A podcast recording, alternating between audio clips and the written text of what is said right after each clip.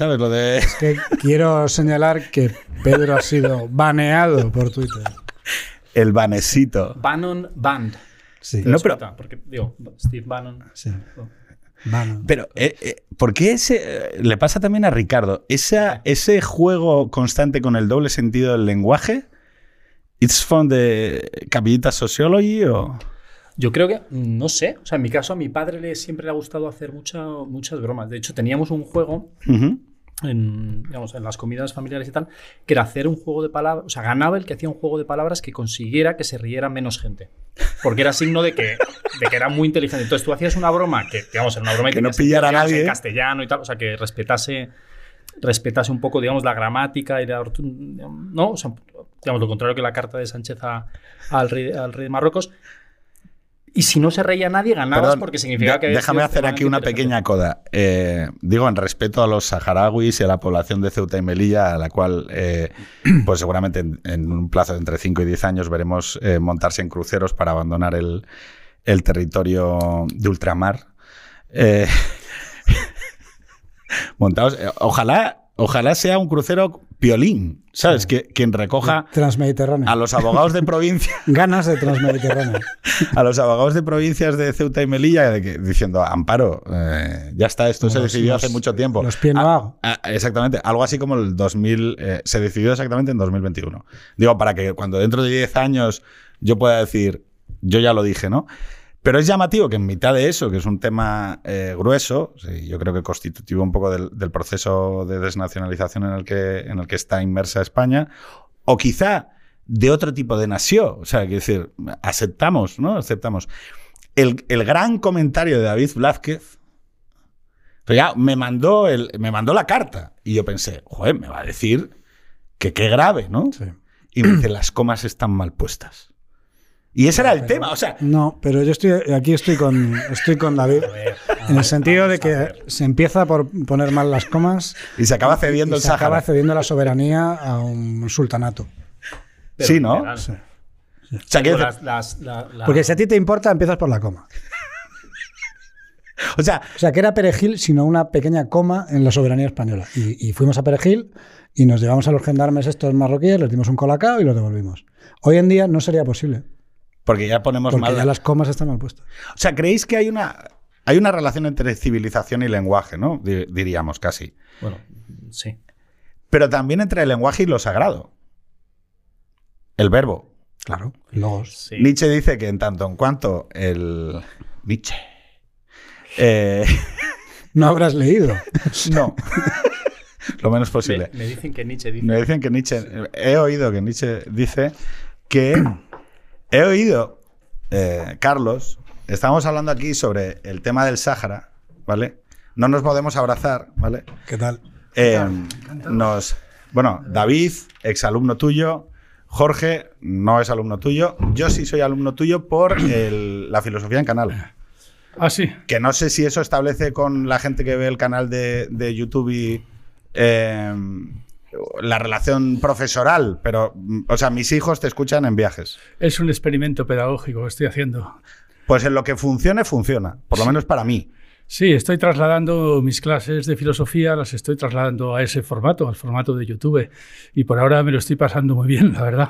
Pues claro, le decía, decía David, cuando apareció, apareció lo del Sáhara, que la- lo de la renuncia de Pedro Sánchez con la carta y demás, eh, que bueno, que para mí es un tema grueso, que afecta al tema de la constitución de la comunidad como comunidad nacional o no, bueno, todo todos estos rollos largos. Pero lo fundamental es que a David lo que le ofendía era que las comas de la carta estaban mal puestas.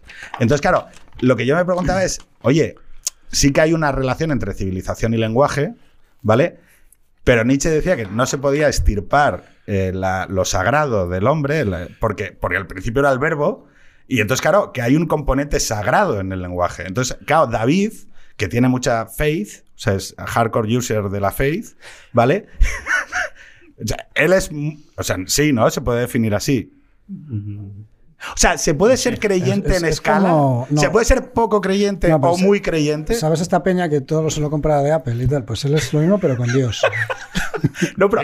¿se puede ser muy creyente? A mí se me rifan los católicos, sobre todo por convertirme al catolicismo. No paro de, ¿En serio? de tener a mi ¿Todavía? Sí, sí, sí, no paran. Desde Juan Manuel de Prada, mi querido amigo Juan Manuel de Prada, que no pierde la esperanza, hasta una doctoranda que tengo ahora que está haciendo la tesis sobre Chesterton y que estaba convencida de que su tesis iba a ser un éxito, no porque le pusieran sobresaliente cum laude, sino porque seguramente al terminar de leerla estaría ya convertido al catolicismo. En ese sentido hay que decir que la tesis es un fracaso porque no me he convertido. Por lo demás está bastante Está bien. bien. Pero ¿y por qué? Pero ¿y, y cómo alguien eh, conservador, me permito percibir que eres conservador en, en la idea de conservar determinados lazos y relaciones dentro de una comunidad, aquellas cuestiones relativas a la dignidad, por ejemplo, ¿no? Y criticar aquellas cuestiones que disuelven esos lazos, ¿no? Eh, puede vivir eh, sin lo sagrado. Sí. O sea, sin elevar a sagrado algo, ¿no? Bueno, yo siempre he mantenido en todas mis clases siempre que, que el ser humano no está hecho para ser un ser humano, sino para ser algo parecido a los dioses. Eso lo dice Aristóteles y yo soy aristotélico a carta cabal, ¿no? Así es que en ese sentido creo que los ateos también podemos tener una relación con lo sagrado, entendiendo por, o por lo menos con lo divino. Nos dice Aristóteles no, somos mortales porque mortales, no debemos de comportarnos como mortales puesto que somos mortales o como humanos puesto que somos hombres, sino en tanto que hay algo inmortal en nosotros intentar inmortalizarnos con todas nuestras fuerzas.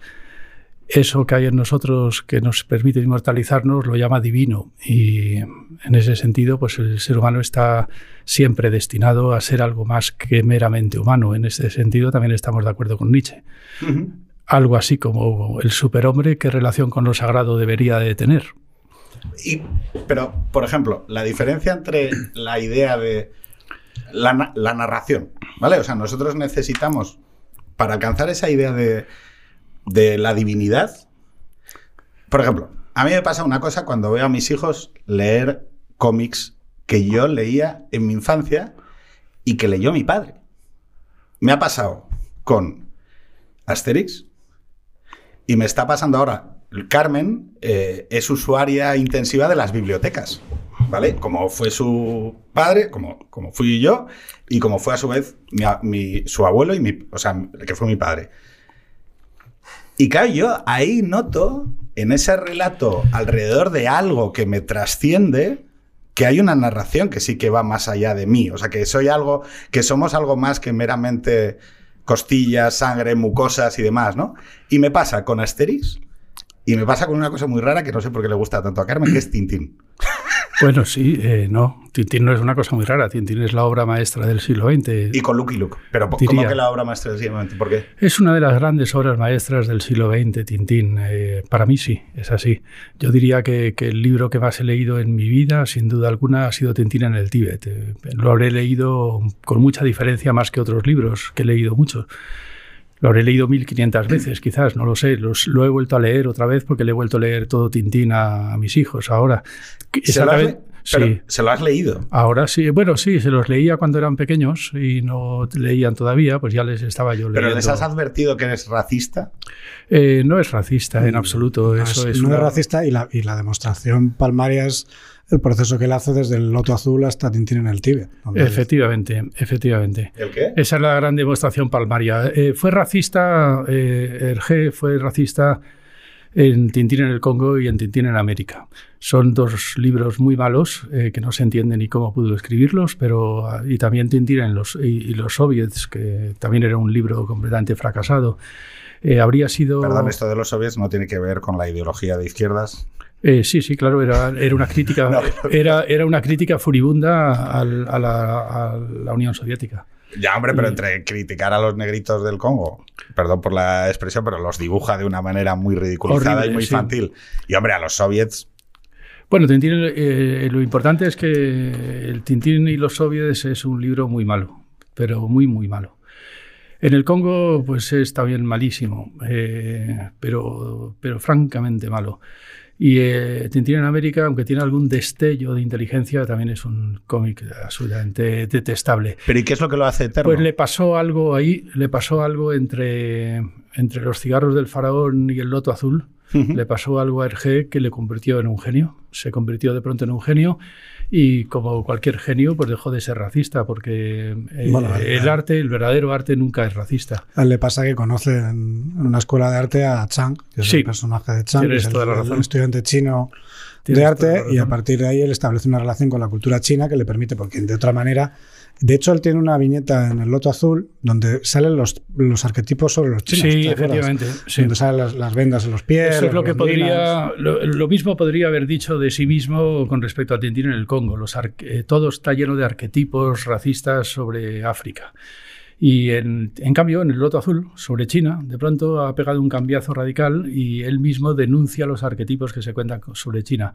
Realmente este sujeto, Chan, que realmente sí que existió y fue amigo suyo, le debió de cambiar la vida tanto que le cambió también su forma de pensar y se volvió muy inteligente. Mira por dónde. Sí, fue- eh, tuvo una conversión a la, a la inteligencia y algo genial que le ocurrió. Vamos. Pero los arquetipos, cuando hablamos. Dale, dale, David. No, digo que, que lo, lo- antes de que, de que llegaras he dicho que no, que no he leído Tintín en mi vida, ¿no? Entonces, Ah. eh, lo que no me impide, por supuesto, hablar muchísimo sobre el tema, como, Como lo mismo, como buen maestro. tampoco has visto a Dios nunca y te Claro, pasas el día hablando de Claro. No, no me paso el día hablando de. Pero digo que, que es, que es bonito en lo que describís la dinámica del cambio.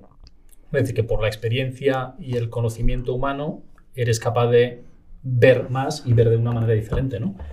Eh, yo creo que no, no sé Sí. me están mirando mal. Digo que. que No sabes si Que- te digo están que mirando. uno sale- que hables uno aquí. sale- Que hables un uno- poquito más cerca, es lo que te están diciendo. Digo que uno no sale del prejuicio eh, eh, fácilmente por, eh, por eh, los preceptos, sino que sale mucho más fácilmente porque se, No, en este se ca- encuentra con un bien con el que ya no puede identificar. una Y en este caso por la, por la amistad o por el amor. Claro. Sí, sí, fue así. Eh, Él mismo lo cuenta así. ¿eh? Él mismo dice que le ocurrió algo muy profundo cuando conoció a Chan y que a partir de ahí cambió todo en su vida.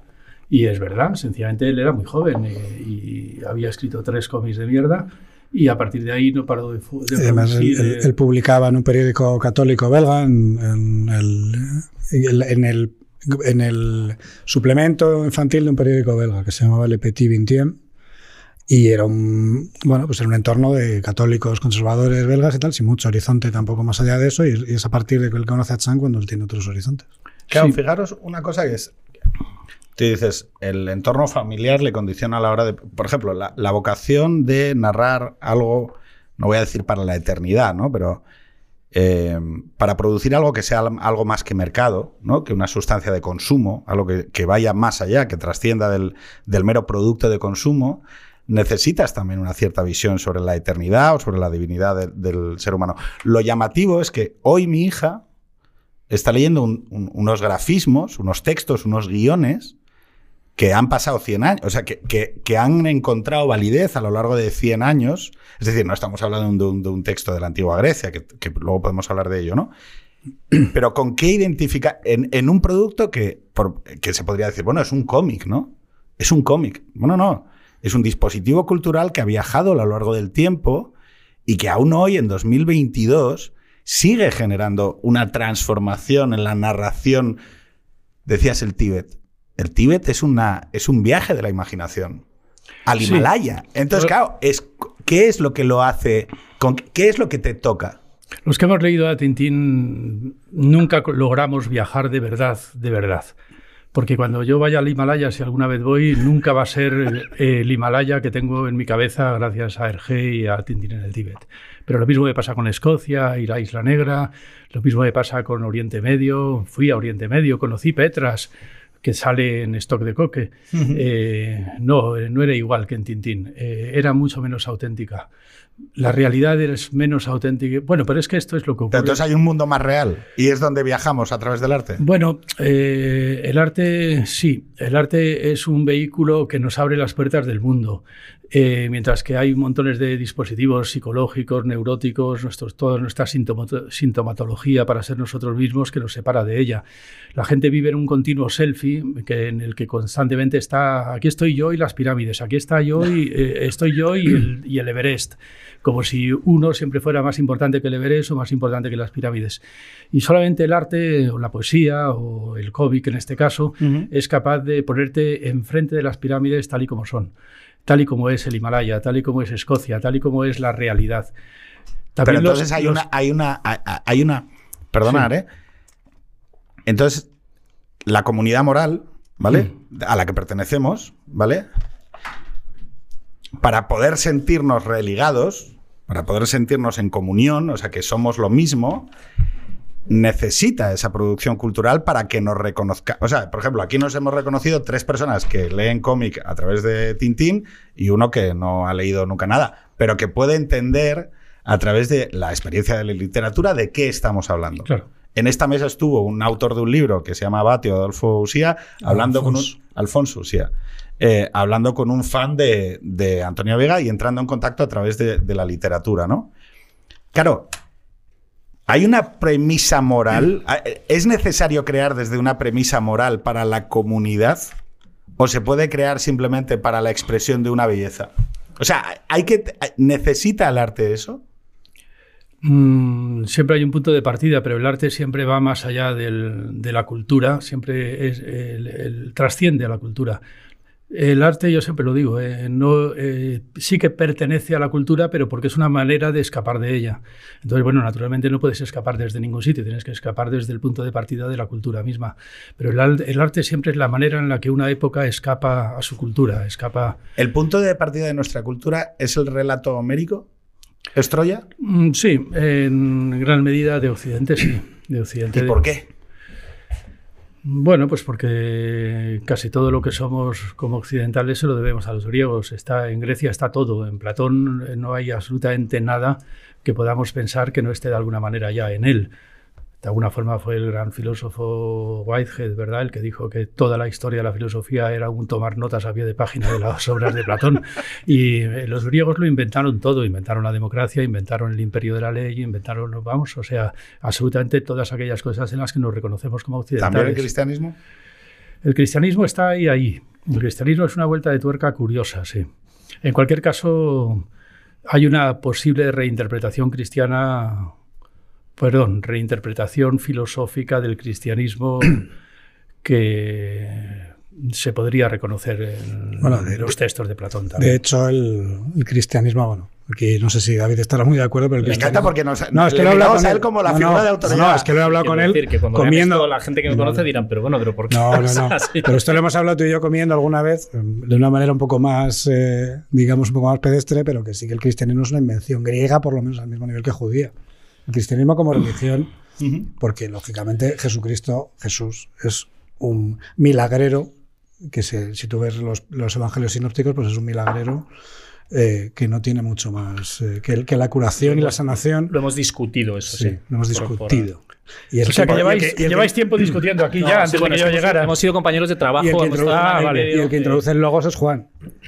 Sí, mira, hay un texto de Plutarco que, en que nos dice que, que Alejandro Magno eh, descubrió algo muy importante para la humanidad y es que no había que tratar a los bárbaros porque eh, no había que considerar que los bárbaros eran malos por ser bárbaros o los griegos eran buenos por ser griegos, sino que había que empezar a llamar griegos a los buenos y bárbaros a los malos. Ah, vale. Bueno, pues eso es algo así como resumido muy en resumen, muy condensado, amarás al prójimo como a ti mismo. Es decir, te pondrás en el lugar de cualquier otro y buscarás ahí la justicia. Eh, te pondrás en el lugar del otro. Eh, bueno, pues en ese sentido se puede decir que entonces habría que decir que el inventor del cristianismo fue Alejandro Magno. Eh, al fin y al cabo, bueno, un macedonio, un griego. ¿Se puede narrar? Yo esto casi me apetece que, preguntártelo, David. ¿Tú crees que después de, de, de Nietzsche ¿no? y de la- del ataque bestial, que es una cosa que hemos también hablado en, en nuestro puesto de trabajo, del ataque bestial que Trabajamos sufre- un montón, como, Sí. te puede- como puedes comprobar. Hablamos muy, Sí, eh, en mucho. el trabajo, nos dedicamos a la charleta filosófica y a los diálogos de fe y razón pasados por la verbena de la paloma. Así nos fue. Pero lo importante es, después de Nietzsche se pueden... Nietzsche decía una cosa que era lo de... eh, es que ahora, o sea, ya ni siquiera podemos, o sea, ya no es como antes, que pudiéramos pensar que el cura está eh, equivocado. Es que ahora ya sabemos que nos miente. O sea, quiero decir, eh, ya, o sea, ya no es una cuestión de que sepamos, ¿no? De que, bueno, es que igual está... No, no, es que sabemos que hay intención en lo que hace. sí, sí, lo Se dice puede- genial. Dice, En este momento no puedo reprimir un sollozo. Mi época está enterada. Cada vez que un, sacerdote, un agitador cristiano abre la boca, nos está queriendo engañar, ¿no? Se, puede... No se puede decir que, que, porque como hombre de letras que soy, soy magnánimo y miro sin ningún rencor esa enfermedad mental que fue el cristianismo. Claro, pero mi hija, mira pero ahora ya no es una enfermedad, ahora es una mentira. Exactamente. Pero claro, mi hija abre los ojos ante Tintín y se deja impactar por una verdad y por una premisa moral y por una belleza a la cual no mira desde el cinismo miramos el Himalaya y nos, nos embriaga, o sea, decimos, hay belleza o hay amor. Yo volví a recuperar esa, esa noción de que existían cosas que no eran mirables a través de esa mirada de Nietzsche cuando llegaron mis hijos. Y cuando llegó el amor de mis hijos dije, no, no, no, no todo está a la vista, no todos son engaños, ¿no? No todos son transacciones. Claro, ese va, mi duda es si en el tiempo actual, y yo creo que con esto que David, eh, se puede volver a narrar para... Se puede narrar desde, desde, desde lo genuino y convencer a la población de una comunidad desde, desde ahí, o todos son sospechas, que yo es mi sensación, todos son sospechas. Bueno, es que vivimos tiempos muy malos. ¿Queréis hablar o...? Yo creo que David... David yo, siempre... O sea, yo... Dale. Pero... Yo por ir por, ah, eh, por una parte, yo, digo, yo creo que el, mundo griego, eh, digo, prepara, digo, introduce unos elementos o tiene la agudeza de descubrir y de formular en, eh, de una manera única una serie de elementos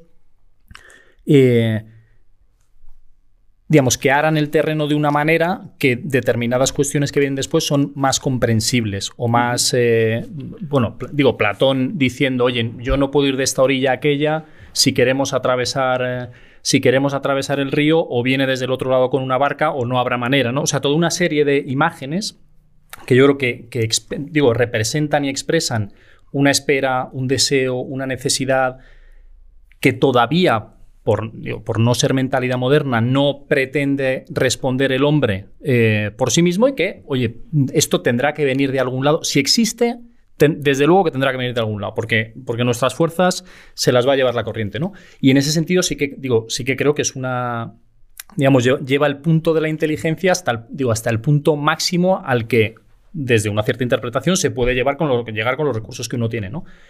Y, por eso es tan, tan, tan absolutamente eh, maravilloso, eh, digamos, leer a los clásicos porque, porque es continua esa, sobre todo porque sientes la frescura de una, de una eh, forma de mirar que no, intermediada. que no, no, que no pretende, digamos, que, que no está en la pretensión o en una cierta pretensión moderna, eh, digamos, de poder responder a todas las preguntas que se hace y además de haber creado las propias preguntas a las que luego además va a tener la fuerza de responder. Es como una cosa angustiosa, ¿no? Entonces uno lee a Platón y dice, qué gusto, coño, o sea, respiras, ¿no? Pero, bien. pero y lees a Nietzsche y respiras también, porque, primero porque hay sinceridad. Y entonces eso, yo lo agradezco, o sea, porque no hay, no hay cosa peor que discutir con una persona digo, que no te ha sacado allí todas las, ¿no? Y entonces Nietzsche dice, traga, tra. Y entonces a mí me parece que es mucho más interesante ser, eh, ser cristiano o, digamos, creer eh, después de Nietzsche que antes. O sea, a mí me parece que somos unos privilegiados eh, los que hemos nacido después y hemos tenido que hacer el trabajo de, creer, porque una forma, y ya me paro porque llevo muchísimo hablando, ¿no? Digamos, una forma tremendamente insatisfactoria que, de creer que es por lo que otros te han dicho en el sentido eh, sin que eso pase por el filtro de la experiencia, o sea, Nietzsche la desmantela, o sea, la coge, la tritura y entonces dices, bien, o sea, un, falso amigo del cristianismo nos lo ha quitado Nietzsche, menos mal, o sea, deberíamos estarle tremendamente agradecidos porque, porque ha dejado la cosa a un nivel en el que solo una experiencia como la de eh, eh, Hergé, ¿no? Como se diga, vamos, con Chan puede hacer creíble el cristianismo. Es que te encuentras con una cosa que te cambia completamente la forma de mirar, de ser tu inteligencia al nivel de la experiencia, no al nivel de las ideas. ¿no? Entonces yo a Nietzsche le tengo un agradecimiento Aparte que es que es, que es maravilloso leerlo, ¿no? Pero le tengo un agradecimiento enorme. Pero es que tú hablas en tanto que cristiano. Claro, sí. Ah, sí, sí. De acuerdo.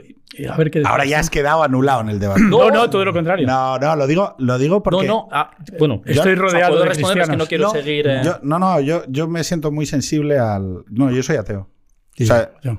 y este señor. eh, eh, lo que pasa es que yo soy muy sensible a la necesidad que encuentro de que exista eh, un, un relato moral en la comunidad. Claro, Pero perdona, Peter, un segundo. Ah, digo, hablo, digo, hablo en. Bueno, creo que hablo en tanto que mm, eh, ser humano, ¿no? Des- desde mi historia y desde mis Sí, experiencias, sí, ¿no? sí. Y en ese, digo, en ese sentido sí, con, todo el, con todos mis encuentros y lo que mis encuentros, cómo me han desvelado la realidad, ¿no? Pero como supongo que cada uno... Sí, sí. Pero fíjate, la- la- la- bueno, Jorge, y ahora os, os comento una cosa sobre esta. No, sobre el tema que estabas diciendo de tu hija, ¿no? Cómo descubres el... Hay una frase, yo creo que es de José Luis Pardo, que a mí me, me gustaba mucho, que decía, el niño cree que todo es mentira, o sea, el niño cree que todo es verdad, el adolescente cree que todo es mentira, y el adulto distingue verdad, mentira y ficción. Y la ficción es una categoría distinta de la mentira. La ficción es un acuerdo en el cual tú te pones, de, te pones de acuerdo en torno a un relato que tiene un sentido determinado, ¿no? pero sabes que ese relato tiene unos límites y tiene un cauce y tiene un marco. Eh, pero probablemente para distinguir la mentira de la ficción tienes que llegar a una cierta adultez o tienes que llegar por lo menos a través de la experiencia. ¿no? Tú sabes que en tu caso la religión no es una mentira, sino que es, puede ser una ficción o puede ser una experiencia de una determinada manera. Eh, lo mismo que para ti puede ser, yo qué sé, la política o puede ser eh, la ley. O Digo, por ser- preservar las tres categorías, abramos la posibilidad de que sea una verdad. Sí, Digo, sí, sí, sin- no, no, sin- te digo. digo, Sí, oye, sí, eso sí, no sí, te sí, lo sí. digo, pero por... Sí, por- sí. Pero que te digo que incluso como ficción tendría un valor. Porque no es una mentira en el sentido de que no es algo que a ti te estén eh, arrojando para... para Yo sí quería comentar también Sí, sí. lo que has planteado, sí. Mira, yo, sí. eh, solo por, por- por pasar a la siguiente y que me, me- si puedes, que seguro que sí, porque tiene que ver con esto. Nosotros, como Occidente, ¿no? decías antes, el punto de inicio de Occidente es el relato homérico de, y, y Héctor a las puertas de Ilión defendiendo a su hermano París de- y, y asumiendo la muerte, ¿vale? Y ahí, ahí empieza algo, ¿vale? Que, que en, en Asia será con Confucio, las analectas y su madre, ¿vale? Pero ahí empieza algo. Y luego eso puede viajar de Atenas a Roma, la ley romana, la religatio, luego pueden estar los judíos por ahí y puede llegar Cristo y puede ser verdad, ¿vale? Como lo es para una enorme masa de civilización de la orilla norte del Mediterráneo, ¿vale? Y religamos, religatio, religión, a nuestras comunidades morales alrededor de la religión. Y, y así fue durante siglos. Después abandonamos porque vimos que entendíamos que tenía unos ciertos límites y lo religamos a través de diferentes expresiones culturales. Si, si es que la religión puede ser verdad o puede ser una expresión cultural, la lengua, la raza y luego la ideología. Y la ideología expresada de una manera muy rara, porque la ideología expresada como, como parte de una práctica civilizada de guerra religiosa en nuestras propias comunidades. Es decir, donde los presupuestos, eh, incluso, no, no, eh, una izquierda revolucionaria, que, sus, que no, lo digo porque tú, por ejemplo, en, en tu pensamiento eh, político, sí que atiendes, por ejemplo, al hecho del mantenimiento, a la conservación de determinadas instituciones de la práctica de la vida civil, las constituciones, la democracia representativa, determinadas... O sea, no sé si me explico. No hay una visión de tabula rasa, o sea, no, no es- no vamos a borrar la sociedad o la comunidad moral, sino que vamos a hacer algo para transformarla dentro de, dentro de sí misma, ¿no?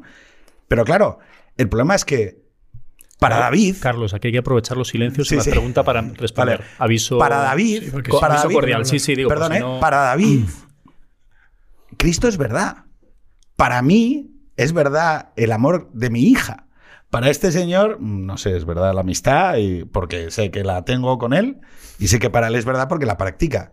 Y para ti, la ideología, por ejemplo, ¿no? Es- claro. No.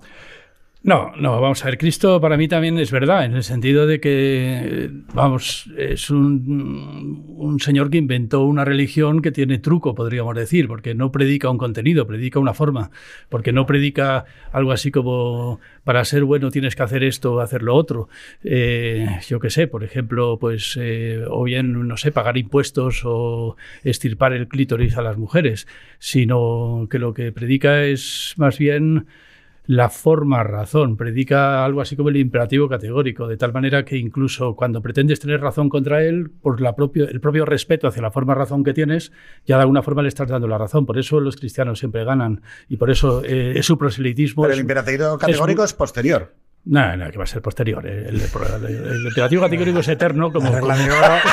es ah, o sea, lo dijo Cristo, pero en realidad es posterior. Es la forma misma de la razón. Entonces, eh, tiene esa, esa la eternidad. Regla, la regla de oro confuciana. no, a Pedro le preocupa el copyright. O sea, digo, por no, no, el, no el, copyright está, por supuesto, perfectamente contado por Sócrates en los diálogos de Platón. Eh, no hay ningún problema. Eh, Cristo le saca mucho partido porque se pone a predicarlo. Claro, cuando se va y nos deja solos aquí, lo que dice es id y predicad. ¿Y de, y predicad qué? qué? predicamos? La forma de la ley, es lo que viene a decir. ¿Pero qué predicamos eh, hoy? Eh, no, no, no, ¿qué predica? Eh, no, es que hoy no predicamos nada, es que precisamente hay que retomar el tema que has interrumpido de una forma tan capciosa y, maleducada, y, que tú, mismo habías, y, que tú mismo habías introducido hace, hace un buen dale, rato. Dale, dale, dale. Y es qué pasó, qué, qué ha pasado con nosotros para que efectivamente incluso la cultura, la religión, todo haya sustituido, haya sido sustituido por algo así como la ideología. Sí, claro que sí. Y, yo no considero que haya ya nada especialmente bueno, sino más bien malo. Pero eh, quien lo cuenta esto una vez más bien, eh, precisamente es Nietzsche. Porque Nietzsche, lo que se olvida siempre cuando se habla de Nietzsche, es que el enemigo para Nietzsche no son los cristianos. A los cristianos los pone a parir cuando los compara con los griegos pero a los griegos los pone a parir cuando compara a Sócrates y Platón con, el pasado griego arcaico. Pero es que cuando tiene que hablar del cristianismo no puede comparar a un católico con un protestante. Y, el asunto es que... son los nihilistas. claro, exactamente. El problema es el nihilismo. El que no cree o sea, en nada. que, el que no cree en nada. Eh, ese es el verdadero... El que no ve la belleza. El verdadero, el verdadero enemigo de, Nietzsche, eh, el ateo el ateo. Eso es lo que no, siempre se, cae en la cuenta. Yo he insistido mucho en mi canal de YouTube, en la filosofía en canal, tengo una serie sobre Nietzsche, he insistido mucho en este punto porque veo que es una cosa en la que los alumnos se equivocan muchas veces. Eh, Nietzsche no es anticristiano porque sea ateo, sino porque precisamente lo que más odia es que el ateo lo único que ha hecho es quitarle las máscaras al cristianismo, pero no hay que olvidar las frases de Nietzsche. Nietzsche dice, el cristiano al fin y al cabo viviendo por, por y para otra vida, se las arreglaba bastante bien para vivir esta. Porque al fin y al cabo, por ejemplo, sobre todo el católico, el protestante ya no tanto, pero el católico yendo de fiesta en fiesta, bien. yendo de fiesta en fiesta, que si la feria de, Sevilla, que si la semana iba, iba de borrachera, de, borrachera en, resaca, eh, pecaba los domingos y, se confesaba los lunes celebraba para volver otra vez a pecar el, domingo siguiente. Esa, es esa frase de Sartre, la Neusa creo que es, cuando está describiendo el paseo de los domingos de los burgueses y dice, esta gente son católicos para no creer en nada. Exactamente, eso no creen en nada y eso es, esa es la desazón de Nietzsche. Precisamente que nuestra época está enterada quiere decir que en realidad somos igual que los cristianos, pero mucho peores. Porque si el cristiano vivía por y para otra vida, pero se las arreglaba para vivir esta, nosotros vivimos por y para nada. Nos arrastramos por la vida como un estado de no suicidio, porque ya no creemos en nada. Nietzsche admira al escéptico que dice que por no ser, por no creer en nada es capaz de creer en todo. Eso para Nietzsche es una postura vital. Pero hace falta creer, hace falta creer. Y por supuesto, lo que no se puede es nihilizar todos los aspectos de la vida hasta borrar todo rastro de, eternidad y todo rastro de divinidad, porque entonces el superhombre no puede ser nada. Si la definición del ser humano precisamente es el nihilismo, superar al ser humano es superar al nihilismo y por tanto es superar el ateísmo contemporáneo. ¿Qué es lo que ha pasado? Pues que de pronto. en base a superar, a veces se acaba metiendo a gente donde no se debe. No, no, no, vamos a ver. Eh, los experimentos del siglo XX de querer ordenarlo todo mediante la razón y no, y no, no abrazar al, ser humano. No, el gran experimento del siglo XX es el capitalismo eh, llevado al extremo. Ha sido el capitalismo el que dejó a la humanidad en un estado proletarizado. Proletarizado quiere decir que de alguna manera perdió toda su prole en el sentido de que ya no tiene ni cultura ni religión. Eh, esto lo denuncia el propio Nietzsche. El ser humano actual ya no tiene tiempo ni para la religión, ni para, ni para inventarse un mundo verdadero, con lo cual no se inventa nada, no se inventa nada y vive para nada, vive para nada y por la nada. Ese es el proletario. Y naturalmente lo que se intentó en el siglo XX por parte de eh, la izquierda comunista y anarquista fue revertir la situación y tirando de la palanca del proletariado, eh, alcanzar otra cosa enteramente distinta y contraria al proletariado, que es la ciudadanía.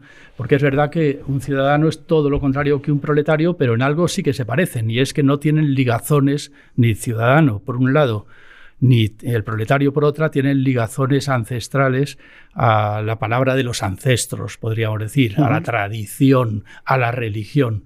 Es decir, conseguir un ateo vitalista, un ateo no nihilista, eso fue el, gran experimento político del siglo XX que salió mal, salió muy mal pero que el que saliera mal, que fracasara ese experimento, eh, es lo que ha, ha, marcado precisamente este siglo XXI tan terrible que llevamos ya por delante, ¿no?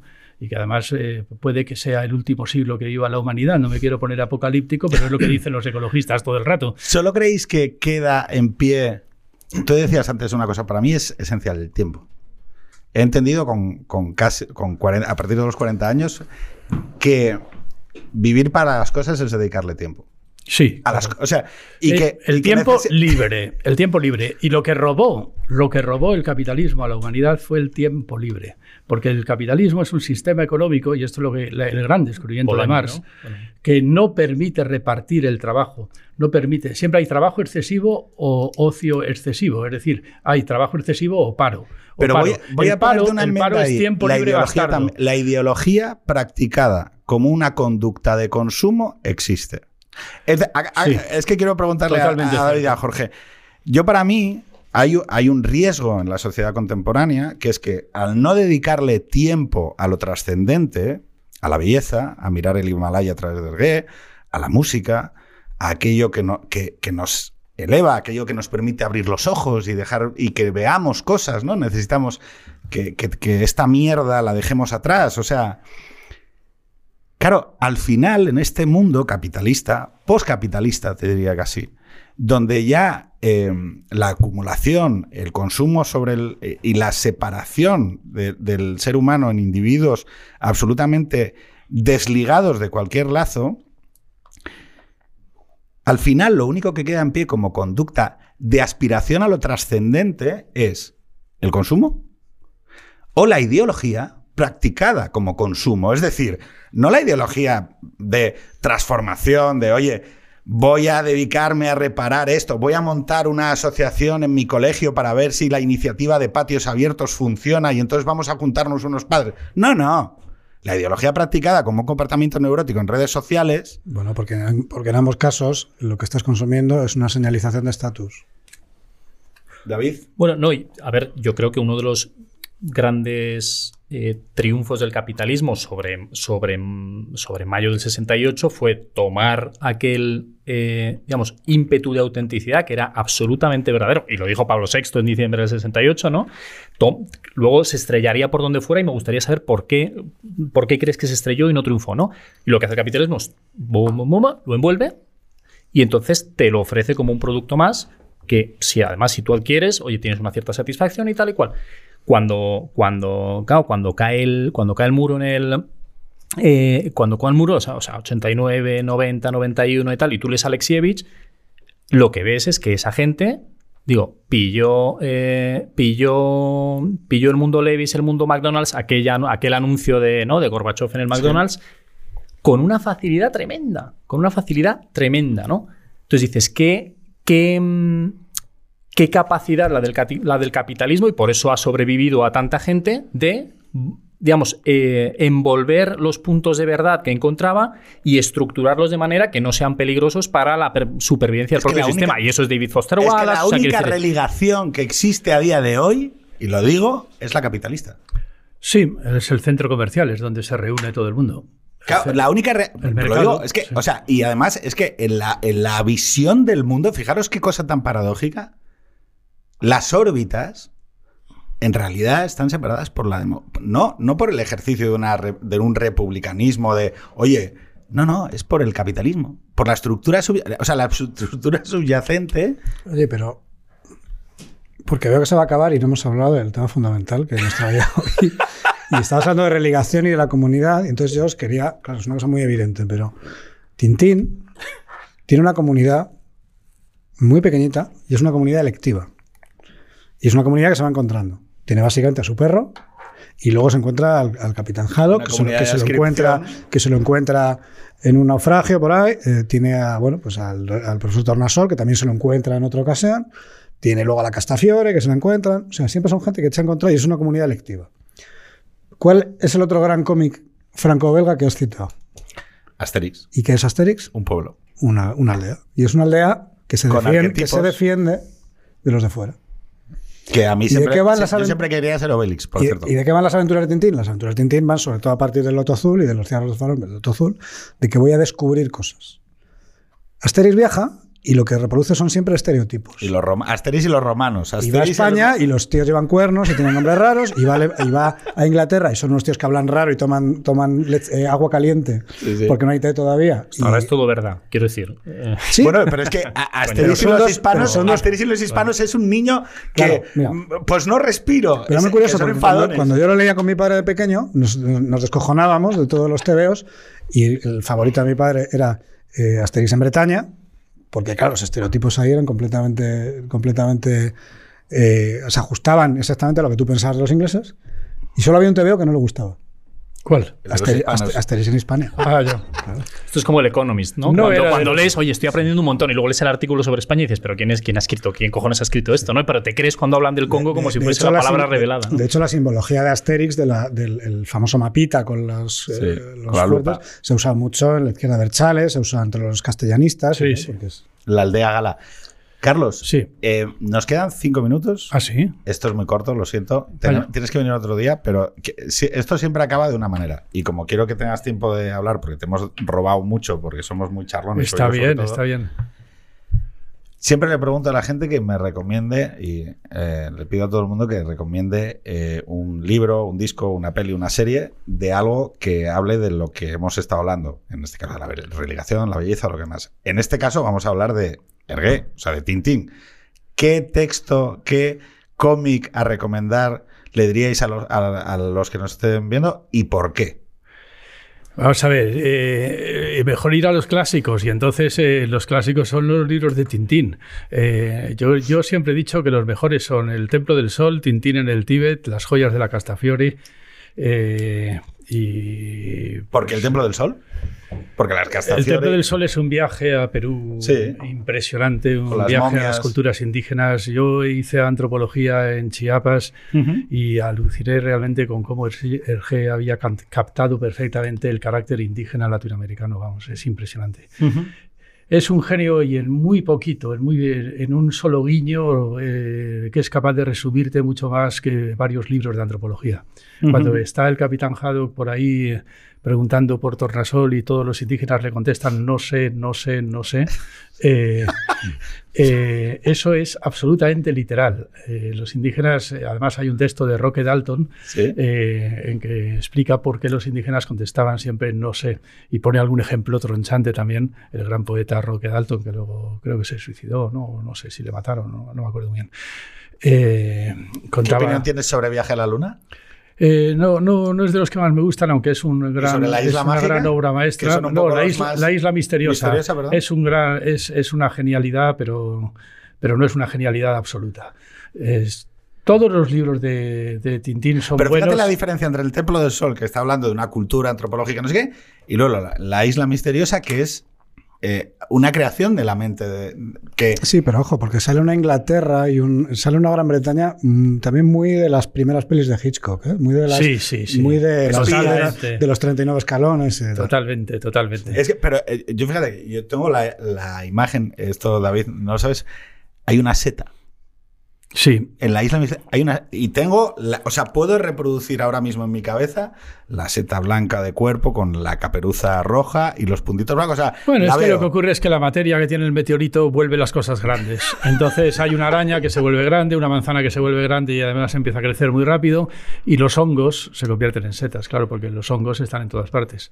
Y has, has mencionado la- las joyas de la Castafiore, que es muy curioso porque es el único que no van a ningún sitio. No van a ningún sitio y sin embargo es una obra maestra. Es una obra maestra de comedia y Una pieza de relojería increíble. No, pasa- no solamente no van a ningún sitio, sino Es no, que no pasa nada, es un MacGuffin porque no ha pasado nada, en realidad. Eh, eh, todo el mundo cree, todo el rato crees que ha pasado algo y en realidad no ha pasado nunca nada. Jorge, recomendación. Pues mira, ya que estamos con Tintín, voy a hacer una cosa un poco punky porque, eh, te toca ti, ¿eh? Carlos ha, ha dicho que, el, que Tintín en el Congo es un, es un tebo muy malo y es verdad, es de una ingenuidad más cutre. Eh, bueno, pues tiene las típicas cosas que veías en las pelis de Tarzán, ¿no? Le mete, Sí. un, bar- le mete un barreno a un rinoceronte de Sí, repente, sí, o sí, le pone sí. un palo al cocodrilo, las típicas Sí, sí. burradas que veías en, en las pelis de Tarzán, ¿no? Eh, y sin embargo, yo el primer de TVO de Tintín que leí fue, el, eh, que me lo regalaron, no me acuerdo que me lo regaló, fue eh, vuelo 714 para Sydney, que es el... Sí, buenísimo el también, es muy bueno. Que a mí me encanta. Es el porque además- penúltimo. que además- Mucho mejor que el último. que además me encanta porque tiene todos estos temas de los astronautas en la antigüedad, que luego a mí me han, me han- me han hecho mucha gracia y me han interesado mucho, y de los ovnis y tal. Y el siguiente que me regalaron fue Tintín en el Congo. Y es Ah. que son cosas que no tienen nada que ver. Nada lo que ves, no ver. tienen absolutamente nada que ver. Y sin embargo, para mí, joder, es que la- luego yo me- a veces nos parece que los niños son gilipollas. Pues los niños no son gilipollas. Yo sabía que uno era de una época, otro era de otra época, y que era Tintín, y que no tenías por qué mezclar en tu cabeza nada, porque, Sí, sí, porque sí. La, la gente no es estúpida. O sea, la gente le puedes poner en contacto con las cosas y no es tonta. O sea, puede ver las diferencias. David. un buen experimento. Recomendación. Yo es que digo, La que sea, digo, no he, digo que no he leído cómics. Lo más reciente por mis hijas es eh, uno que se llama Pascual ya no quiere su pañal. Oh, muy bien. es, eh, es lo más cercano al cómic que he leído recientemente. Hay uno, un francés eh, o belga, no lo sé, como Tintín quizás, que, que se llama Burge, Burgeón, Burgeón, Burgeón se escribe, que tiene un- una, una saga que se llama Los pasajeros del viento, que es magnífica también. Es la misma línea blanca de Tintín. Pues yo acabo con esta frase eh, recomendándole a la gente que mm, eh, hagan como hizo mi padre, que es que en una biblioteca de 4.000 libros había una pequeña colección de 40 tomos blancos finitos que destacaban por el color blanco que tenían y que de pequeño hicieron que mirara aquella parte rara de la biblioteca, en una casa en la que había libros en los pasillos, en, los despachos, en las habitaciones, ¿no? y que la oportunidad de regalarle eso a, a tus hijos y que 80 años después tu hija coja esos mismos cuentos ajados, los abra en una habitación de Gijón, en una ciudad con mar, donde ella no vive, y vuelva a leer el mismo cuento que leyó su abuelo, eh, creo que merece la pena una defensa. Nada más. Hasta la semana que viene.